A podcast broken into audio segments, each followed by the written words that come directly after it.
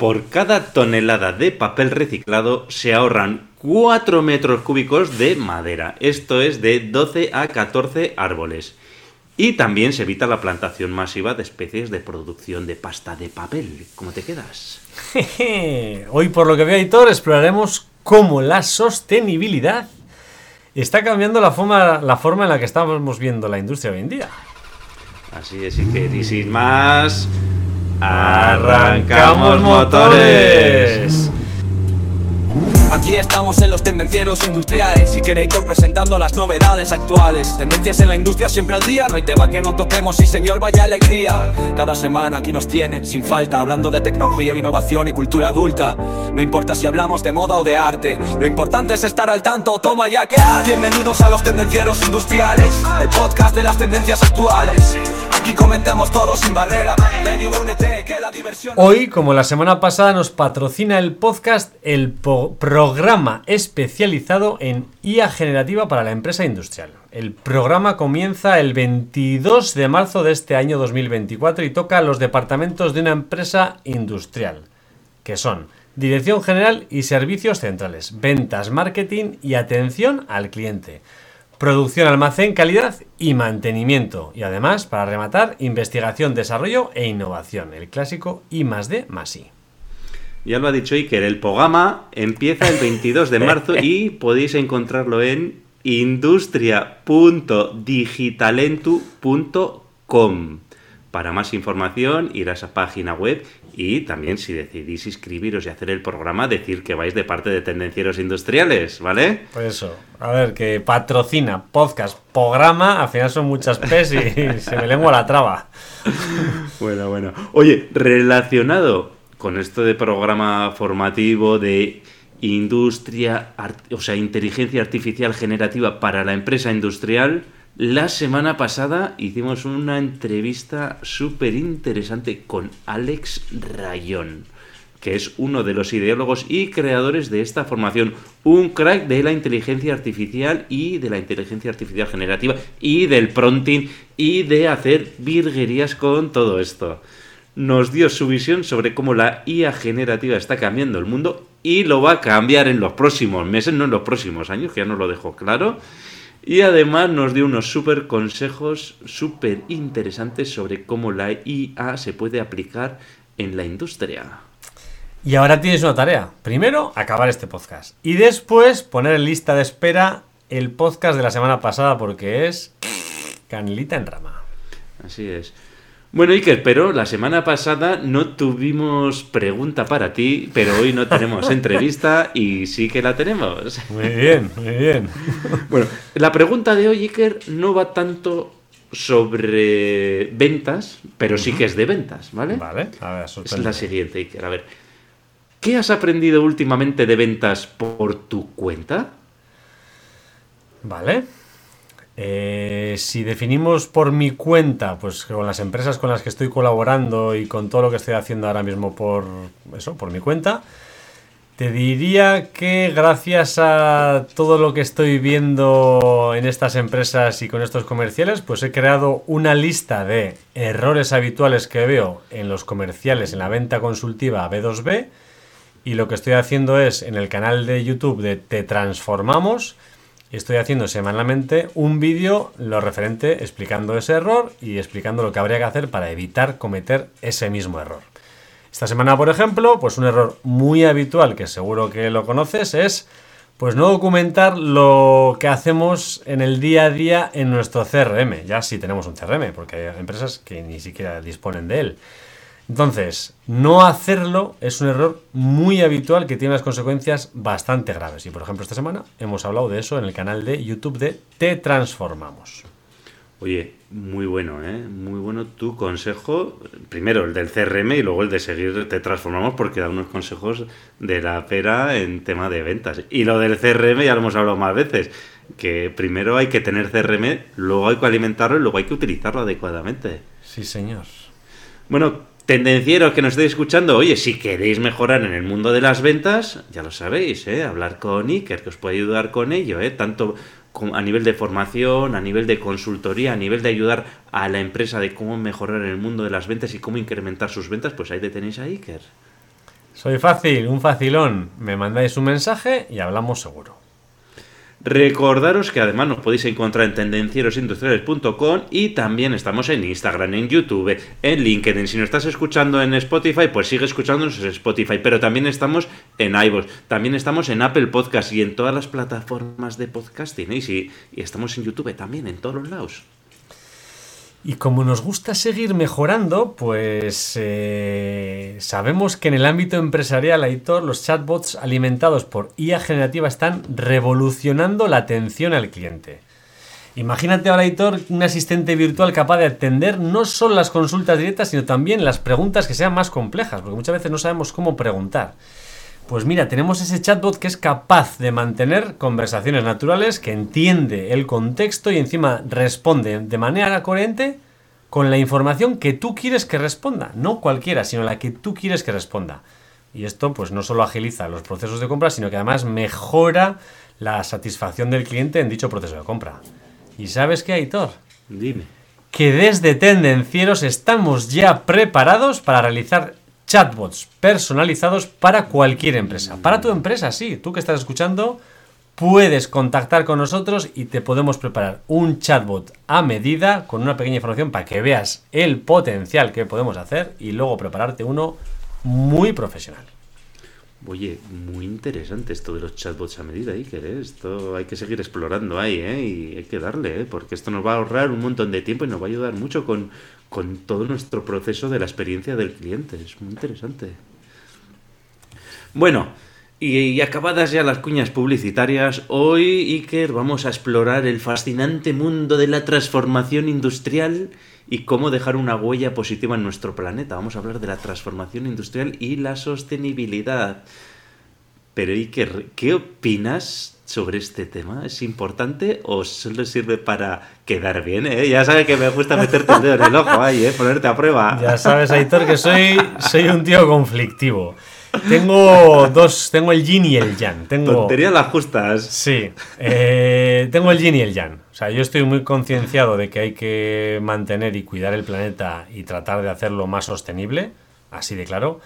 Pero también creo que nosotros con pequeñas acciones somos capaces de hacer mucho y que hay mucha gente que vive del marketing y que está viviendo de este tema de la sostenibilidad. Que, pues por ejemplo, venden mucho humo diciendo que sus empresas son tal y cual y luego van y tiran un puñetero papel al suelo. O caga un perro y no recogen la mierda. O, eh, o van a la playa y tiran la colilla en la arena. Entonces, yo creo que es muy importante la sostenibilidad, pero hay que, pues eso, demostrar con el ejemplo en el día a día. No, no, es que mi empresa ha destinado un montón de euros a limpiar el agua ya. Pero tú también tienes que hacer cosas en el día a día. Entonces, yo allí que tengo que matizar que la caquita del perro que se te queda pegada en el zapato es biodegradable, no como el plastiquito del chicle que tiras al suelo o la colilla que dejas en la playa. ¿eh? O sea, hay matiz ahí. Pero si pisas la que caquita, si pisas la caquita y luego la llevas a casa, pues igual tienes que tirar la alfombra a la basura y ya dejamos de ser sostenibles. O sea que- Bueno, de bromas aparte y que la sostenibilidad está claro que es una palabra de moda, pero no solo es eso, también es una necesidad apremiante. ¿eh? Y estamos viendo un momento crucial en el que las empresas están redefiniendo sus prácticas. ¿Por qué? Pues porque hay que asegurar un futuro más verde y más responsable. Y ponnos un ejemplo, a ver, Iker, ¿a qué nos referimos por esto? Bueno, pues te puedes imaginar la industria que quieras, o sea, la industria textil, la industria de la fabricación de piezas de plástico, la industria eh, más pesada del acero y demás. Antes podíamos tener pues un consumo desmedido de cualquier tipo de recursos naturales, como pudiera ser el agua, la energía. Pues ya hemos visto los ríos como han estado hasta hace poco hechos una auténtica mierda. Entonces, la empresa podía generar una gran cantidad de residuos y desechos tóxicos, sobre todo en los procesos de producción, y no pasaba nada. El río no había un pez, estaban todos flotando y no importaba nada. No importaba ni la procedencia de los materiales, ni cómo habíamos producido, ni tampoco en qué condiciones laborables trabajaban las personas, ¿no? Y ahora, hoy eso en día es impensable. Entonces, pues bueno, tenemos que ir hacia un mundo en el cual pues todos estos temas sean más importantes y tomemos acción sobre ellos. Así es, sí, quería aquí hay que dejar claro que no solo, cuando hablamos de sostenibilidad, no solo hablamos de sostenibilidad del planeta, también hablamos de tema de ética, de eficiencia energética, de respeto por el medio ambiente, ¿eh? o sea que también Hablamos de medio ambiente, pero también hablamos de personas. Entonces, para ponernos en contexto, Iker, eh, vamos a ver cuáles serían, por qué hay esa transformación industrial, por qué vamos hacia la sostenibilidad. ¿Eh? ¿Te parece que vamos mirando esto? Venga, va, vamos allá. Entonces, eh, hay diferentes puntos. Eh, uno de los puntos que nos empuja a ello es la presión social de la gente y de los consumidores en general. O sea, en la actualidad observamos que hay una creciente, una creciente conciencia ambiental entre todos los consumidores. Y hay una presión social para que las empresas pues asuman esas responsabilidades ambientales. Hay gente que ya va buscando productos pues que sean fabricados con menos emisiones, con ecología. Y esos, las personas buscan esos productos y los servicios que reflejan sus propios valores, ¿no? Entonces, por eso mismo las empresas pues se ven motivadas a adoptar esas prácticas más sostenibles para pues satisfacer las demandas de las personas. Así es, Iker. Los consumidores, ¿eh? al final eh, parece que no, pero cuando todos los consumidores se unen, ¿eh? eso es como una marea, ¿no? Es como una ola gigante que va arrasando todo. Oye, Iker, otra pregunta polémica. me, río de hacer la. La, pregunta, la pregunta que, se me escapa. ¿Piensas que los políticos no hacen nada o hacen más bien poco? ¿qué quieres? ¿Que me metan en el trullo directamente? Bueno, no contestes a esta pregunta, pero lo que sí que te voy a decir, Iker, que son los políticos los que se encargan de legislar. ¿Vale? Y entonces ellos son los que hacen las leyes y regulaciones ambientales ¿eh? y estas leyes son las que están revolucionando y volviéndose cada vez más estrictas, ¿vale? Y que además, en algunos casos, los consumidores son los que hacen que se mueven, pero en otros tienen que ser las leyes, las, las normativas ambientales, las que hagan eh, cambiar las formas de actuar de las empresas y de las personas también incluso, ¿eh? Entonces las empresas se enfrentan a la necesidad también de cumplir estos requisitos porque claro, hacer normas luego van asociados a sanciones, ¿no? Y entonces, pues bueno, eh, también pueden tener pérdida de reputación, ¿no? Por, pues oye, no, es que ha ido a juicio porque no cumplía, no sé qué, pues eso genera una reputación, una pérdida de reputación, ¿no? Entonces la presión regulatoria, pues es otra de las fuerzas que impulsan a la transformación industrial en este sentido hacia la sostenibilidad. La teoría es muy bonita, Hitor. ¿Qué más cosas tenemos? Bueno, tenemos los beneficios económicos a largo plazo. Eh, al final la adopción de prácticas sostenibles nos conduce a eficiencias operativas y esto pues, pues, supone una reducción de costos a largo plazo. Aunque al principio tengamos que hacer inversiones potentes, eh, muchas empresas eh, confirman que estas medidas son beneficiosas económicamente a medida que se van implementando y se mantienen. Al final, si eres más eficiente, pues seguramente necesitas menos gastos, menos consumos, eh, no tienes que pagar para reciclar, bueno, pues una serie de, beneficios económicos. Y ahí también, por lo que dices tú, ¿no? Imagínate que tienes que instalar una depuradora en tu empresa para... Es una inversión importante, pero es que luego igual las sanciones que vas a tener eh, por no cumplir, pues van a ser mucho mayores, ¿no? Que esa inversión, ¿no? Entonces vas a tener esos beneficios económicos. ¿Qué más cosas, Iker? Pues las marcas que quieren, quieren tener una reputación, ¿no? Eh, la marca quiere ser reconocida pues como que es una marca sostenible, ¿no? Con el medio ambiente, que es un... entonces ahí está la reputación de marca. Las también hay empresas que en este sentido pues buscan diferenciarse positivamente en el mercado, no dicen, "No, no, yo trabajo responsable, eh, no contamino, eh, bueno, pues trabajo ético, etcétera, ¿no? Entonces, pues bueno, las marcas lo utilizan también como un modelo de mejorar su imagen de marca y los consumidores pues cada vez ven a las marcas pues como un aliado, ¿no? Y se quieren sentir identificados con ellas, ¿no? Y esto demuestra, pues oye, eh, que la reputación y la marca pues va asociado a la sostenibilidad y que es un punto a favor. ¿eh? Y eso sí, tiene que ser de una manera genuina, ¿no? Porque luego también, no, yo trabajo sostenible y luego resulta que se ven vídeos de que estás fabricando, pues oye, pues en esclavitud, en que desperdicias todo de cualquier manera, que los desechos van a cualquier sitio y no sé qué, ¿no? Pues bueno, tiene que ser genuino, tiene que ser real. Pues sí, Tal cual. Y lo que has dicho antes, Aitor, si las personas, los clientes, los consumidores quieren cosas que sean sostenibles, pues ya puede decir los políticos lo que quiera, que las empresas allá van, por cosas sostenibles, que su mercado es lo que necesita. ¿Qué más nos mueve? Pues el poder acceder a mercados internacionales. En un mercado global como es hoy en día, pues el aumento de la demanda de productos y servicios sostenibles a nivel internacional, pues nos obliga que si quieres acceder a dichos mercados, pues las empresas pues deben cumplir esos requisitos. Entonces tienen que tener unos estándares ambientales y sociales para poder vender en esos países, porque si no tienes la etiqueta de eres sostenible y ecosostenible, pues no puedes vender en este país, pues, pues te pierdes un mercado. Así es. Luego tenemos, sí que hemos dicho, de los consumidores, pero igual que tenemos consumidores exigentes, claro, los consumidores son personas, ¿no?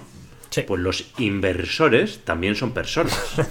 ¿eh? Aunque, no, no- aunque, aunque no nos lo creamos, pero también son personas los inversores. Y también hay inversores concienciados e inversores exigentes en temas de sostenibilidad y de responsabilidad social.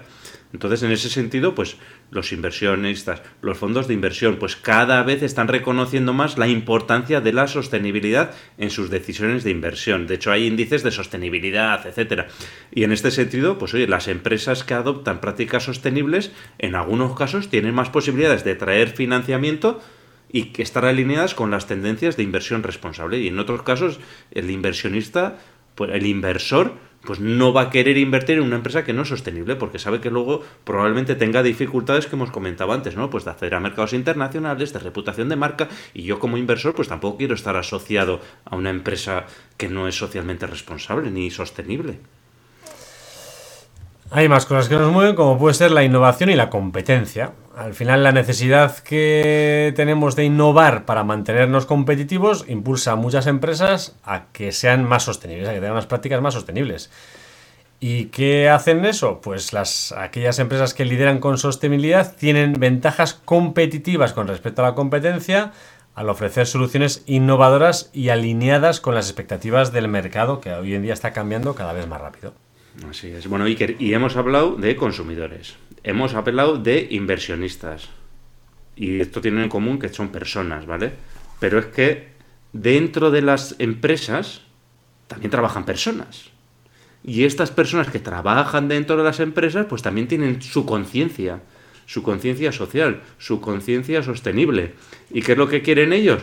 Pues lo mismo que los consumidores y que los inversionistas o los inversores, los trabajadores, pues también quieren trabajar en empresas que sean responsables, ¿no? Tú no quieres trabajar en una empresa de M, ¿no? De, mierda, ¿no? Por decirlo de alguna manera. Tú quieres trabajar en una empresa pues, sostenible, que tenga una cultura corporativa que sea acorde a tus propios valores, ¿no? A ver, si no te queda más remedio, pues tendrás que trabajar donde sea. Pero coño, si puedes elegir, pues trabajarás en una empresa de la cual te vas a sentir orgulloso. Y ahí vas a estar trabajando más motivado. Entonces, pues bueno, el- eso es- también es un factor importante dentro de la empresa a la hora de eh, hacer una transformación industrial hacia un, hacia un entorno más sostenible, a una mayor responsabilidad respecto al medio ambiente y esto al final lo que se va a derivar es en una mejor retención del talento de, dentro de tu empresa. Entonces, esto es el último aspecto que es para mí muy importante. Bueno, Iker, hemos visto ya por qué las empresas se tienen que transformar industrialmente, ¿vale? Hacia la sostenibilidad, es muy importante, pero hombre, estamos en tendencieros industriales, ¿no? Entonces aquí eh, lo que vamos a ver ahora, lo que me gustaría ver y lo que vamos a comentar es, eh, ¿vale? ¿Cómo lo hacemos? ¿Qué tecnologías podemos utilizar para ser más sostenibles? Y a ver qué ejemplos podemos tener. Bueno, lo que has dicho, Aitor, la tecnología juega un papel crucial en la mejora de la sostenibilidad en cualquier sector industrial. Vamos a comentar eso, ciertas tecnologías destacadas que nos ayudan a mejorar o impulsar la sostenibilidad. La primera de ellas que se me pasa por la cabeza, el IoT, el Internet de las Cosas. El IoT nos permite monitorizar, monitorizar en tiempo real cualquier proceso industrial, con lo cual si somos capaces de ver esos KPIs de consumo de energía y de recursos, pues podemos optimizarlos. Estos sensores pues recopilan datos y con ello podemos tomar decisiones para mejorar la eficiencia y prevenir el desperdicio. Vamos a poner un ejemplo, pues sensores de IoT, una planta de fabricación que monitorean pues el consumo de energía, la temperatura, eh, la producción de la máquina en tiempo real, bueno, entonces podemos hacer ajustes automáticos para optimizar la eficiencia y reducir esos costes operativos. Al final es sacar datos y tomar decisiones. Mira tú, Iker, que yo no me había imaginado que el IoT nos podía servir para ayudar en la sostenibilidad, ¿eh? Ahí lo es. Pero además del IoT, la inteligencia artificial Iker también nos puede ayudar con la sostenibilidad. ¿eh? Entonces, la IA pues, se puede utilizar para analizar grandes conjuntos de datos, como ya hemos hablado en otros episodios, ¿vale? Y esto nos va a poder ayudar a optimizar procesos. Nos va a poder ayudar en la planificación, por ejemplo, de la cadena de suministro. Nos va a poder ayudar para la gestión, para mejorar la gestión de la energía, para mejorar la toma de decisiones, para identificar patrones, oportunidades para mejorar la sostenibilidad, etcétera. Por ejemplo, pues oye, podemos utilizar algoritmos de IA en la planificación de la cadena de suministro para prever una demanda, reducir los inventarios excesivos y minimizar el desperdicio. Entonces, esto nos va a ayudar directamente hacia la sostenibilidad. ¿Eh? ¿Cómo te quedas? Esto no te lo imaginabas tú, Iker. No, si somos más eficientes, somos más sostenibles. La IA es como el maná, o sea, vale para todo. Es, es la leche. ¿Qué más? ¿Qué más cosas, qué más tecnologías estamos utilizando hoy en día cada vez más? Pues la automatización y la robótica. Es otro trending, trending topic dentro de tendencieros. La automatización pues, va a reducir la dependencia de la mano de obra intensiva. Entonces disminuimos la huella ambiental. Y la gente estará pensando, a ver, ¿qué tontería estás diciendo? Pues no. Al final, si estamos fabricando con robots, optimizamos la eficiencia en la producción y minimizamos los residuos. Por ejemplo, en cualquier línea de ensamblaje que haya tareas repetitivas, aumentamos la eficiencia y encima, pues somos capaces de reducir errores, con lo cual minimizamos los desperdicios productivos, con lo cual estamos mejorando la huella ambiental. Así es. Y esta Iker que voy a comentar ahora está, chupada de entender, ¿eh? Entonces, si adoptamos fuentes de energía renovable, por ejemplo, la solar, la eólica, la hidráulica, pues oye, esto nos va a reducir la dependencia de los combustibles fósiles y directamente pues va a disminuir las emisiones de carbono en la generación de energía para estas operaciones eh, industriales.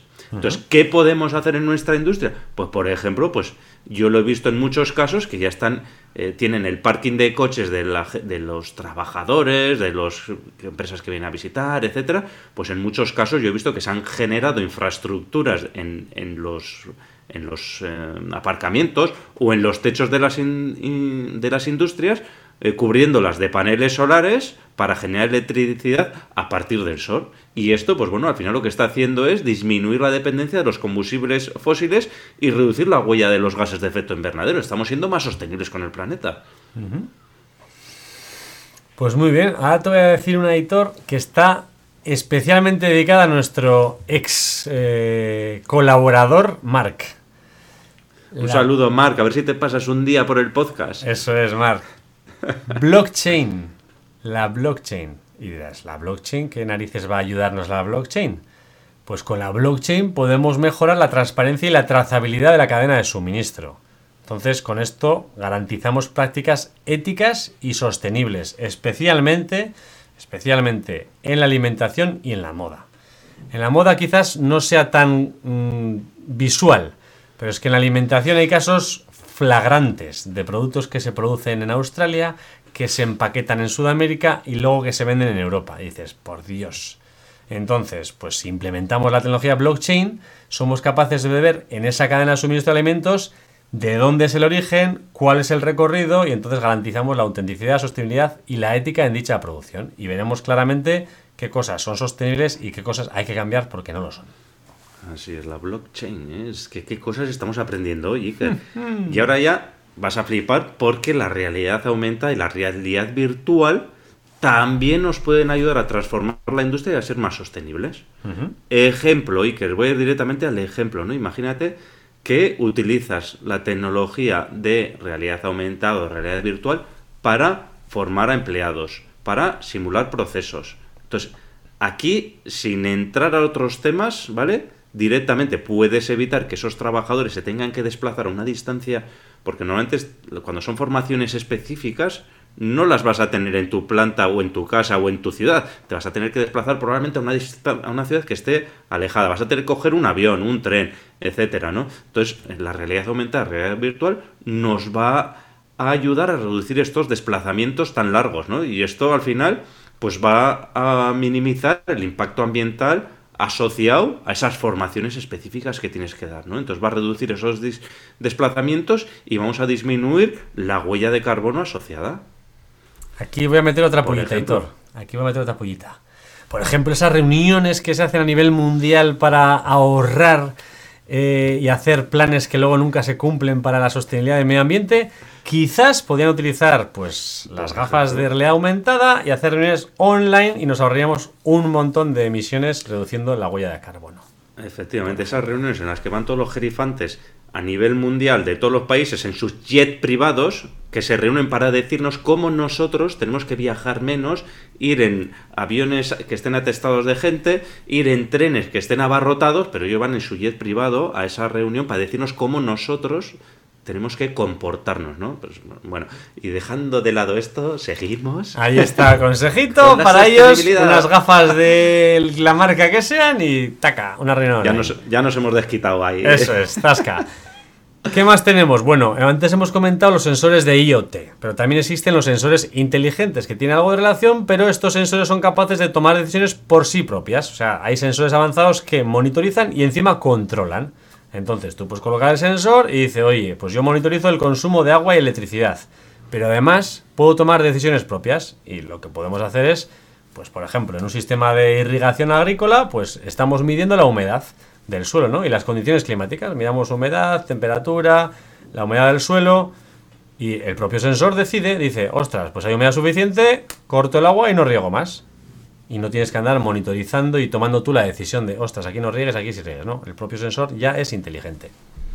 Y a esto Iker incluso le podríamos sumar que ya, esto, esto ya para los que están pensando, ¿eh? esto de gratis, ¿eh? mi idea, lo unes a las previsiones del tiempo, que esto ya existirá, seguro que alguien lo ha pensado, lo unes a las previsiones del tiempo y dices, no es que va a llover dentro de X horas, bueno, pues hoy no riego, ya está. Que no saben nunca eso, Aitor. O sea, no me hagas hablar mal de todas las cosas. O sea, las predicciones del tiempo son de todo menos predicciones. O sea. Bueno, bueno, bueno. Oye, por último, Iker, tenemos el diseño de producto sostenible, el diseño asistido por computadora sostenible, ¿vale? ¿Qué significa esto? Pues oye, que podemos crear productos con el menor impacto ambiental y aquí pues podemos hacer consideraciones de materiales que sean ecoamigables. Eh, que los procesos eh, de fabricación que vayamos a utilizar para ese producto que estamos diseñando que sean eficientes, ¿no? Entonces aquí, pues bueno, nos podemos ayudar en programas de computadora, etcétera, ¿no? Podemos utilizar herramientas CAD para diseñar, por ejemplo, productos electrónicos que en lugar de ser todo uno, pues que sean modulares, ¿no? Y esto pues igual nos va a facilitar el reciclaje, ¿no? Nos va a facilitar la reutilización de componentes, vamos a poder prolongar la vida útil del producto y de esta manera pues reduciremos los residuos electrónicos, ¿no? Entonces hay, pero ya es pensando en origen, ¿no? A la hora de pensar ese producto ya pensamos en la sostenibilidad, ¿no? Desde ahí que realmente es desde donde deberíamos empezar nuestra transformación industrial mirando la sostenibilidad. Bueno, Victoria, ahora que sabemos cuáles son las tecnologías que podemos usar, pues claro, habrá que saber dónde estamos, ¿no? Y para saber dónde estamos, pues tenemos que medir de alguna manera efectiva el impacto ambiental y social también de estas prácticas industriales. Y esto es, pues como dirían en mi familia, la madre del cordero. Entonces, ¿cómo narices medimos esto? Aquí, Iker, sí, aquí Iker me remito a la ONU, ¿vale? Que dice en su guía de sostenibilidad corporativa, cita cinco aspectos que deberían cumplir una empresa para poder decir que es sostenible, ¿vale? Entonces, el primero es que debe actuar de una manera responsable, ¿vale? Conforme a unos principios universales. El segundo, dinamizar acciones que apoyen a la sociedad, ¿vale? O sea, que unimos la sostenibilidad incluso con la sociedad. ¿Vale? Hay tres más. Comprometerse con la sostenibilidad de los cimientos de una empresa al nivel más elevado. Publicar informes anuales de los logros y los esfuerzos realizados. Y por último, alentar una implicación con las comunidades locales en las que forma parte. Entonces, sabiendo esto, Iker, pues vamos a medir de tres maneras posibles. Venga. Vamos a medir, por un lado, el impacto ambiental, Vamos a medir, por otro lado, el impacto social y luego vamos a tener métricas combinadas de ambas, ¿vale? Vale. Entonces, por ejemplo, Eh, en el impacto ambiental podemos medir diferentes cosas, ¿vale? Una de ellas es la huella de carbono. Entonces, bueno, ya hablamos de esto hace unos episodios, ¿no? podemos medir las emisiones totales de gases de efecto invernadero generadas directa o indirectamente por una empresa y para esto, pues bueno, podemos utilizar estándares como el protocolo de gases de efecto invernadero o la norma ISO 14064.